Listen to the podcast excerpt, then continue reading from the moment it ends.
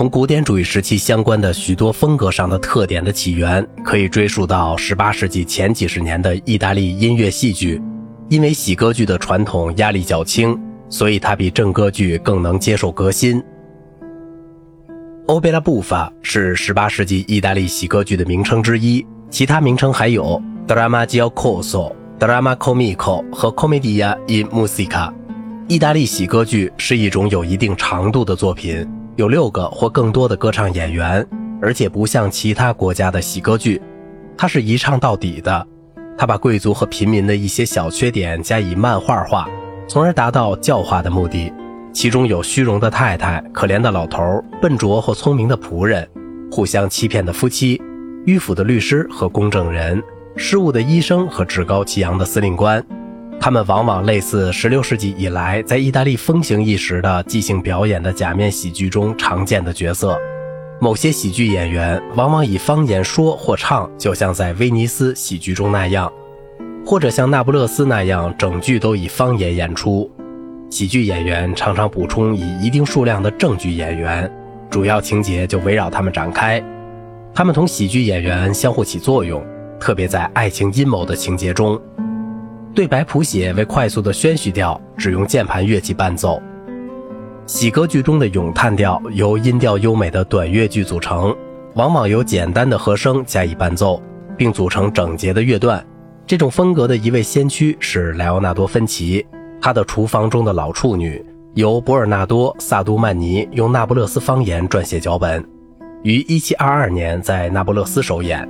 它是少数完整保存下来的早期喜歌剧之一。芬奇这部作品中的很多咏叹调都运用了反史的形式。以四声部弦乐队来伴奏，而其他一些则篇幅较短，只由通奏低音加以支持。后一类的一个例子就是咏叹调《我羡慕你》，它展开了贝鲁奇亚和齐奥马台纳之间的一个场景。贝鲁奇亚扮成一个男人，而齐奥马台纳是一个年轻女人，她陷入同她的爱河中。它是由先行后继的一对短句中的一小节乐句构成的。但有些短句扩大了，或者被打断了，由此推动旋律以及歌词直接进入宣叙调的对话中，引导至宣叙调的向属调上的转调，暂时由于在新调下方六度上的阻碍终止而被延迟了。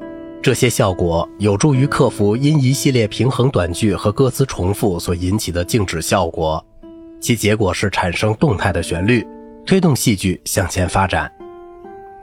意大利喜歌剧的另一个类型就是幕间剧，它源于一种习惯，即在正歌剧或话剧的幕间加入短小的音乐喜剧。这种幕间剧同主要戏剧中那种宏大和英雄的风格形成尖锐的对照，有些时候甚至还滑稽地模仿他过分的表演。戏剧的情节多半是喜剧性的，角色包括一些普通人，他们像在正歌剧中一样演唱宣叙调和咏叹调。乔瓦尼·巴蒂斯塔·佩尔格莱西是这种幕间剧的早期大师，他是古典主义早期最具创新力的作曲家之一。他也写作了一些重要的正歌剧。佩尔格莱西写的《女仆做夫人》是为女高音、男低音、弦乐和通奏低音而作的。这个幕间剧同他自己的《高傲的囚徒》一剧一起于1733年9月5日在那不勒斯演出，后来于1752年又在巴黎演出。引起了喜歌剧之争。在一个场景中，女仆塞尔皮娜警告她的老板和未来的情人乌贝尔托说，她将要同那个不说话的角色威斯波内结婚。他显示了佩尔格莱西音乐的非凡的适应性和灵活性。塞尔皮娜用简单的宣叙调传递了这一消息。乌贝尔托对此的首先反应是愤怒的助奏宣叙调，然后是反式咏叹调。无论是主要的还是中间的段落，都没有展开单一的音乐动机。相反的，在歌词中有多少思想和情绪，音乐中也就有多少乐思。乌贝尔托在第一句里用了一种饶舌的风格惊呼，说明他已经糊涂了。同一音乐重复了三次，加强了听众的印象，又暗示乌贝尔托的精神已经崩溃。乌贝尔托于是认识到，有一种神秘的东西在搅动他的心。